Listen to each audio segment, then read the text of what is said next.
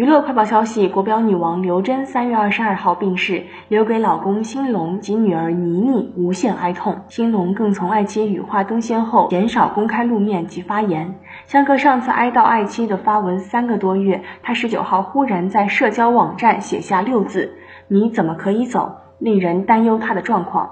辛龙上次发文是在五月四号，字句充满悲痛：“夜太深，无睡意，脑交战，听着歌，想着妻。”痛着心，两次发文都是低落的心情。这次发文背景更选用刘真喜欢的粉红色，似乎人沉浸在丧妻之痛。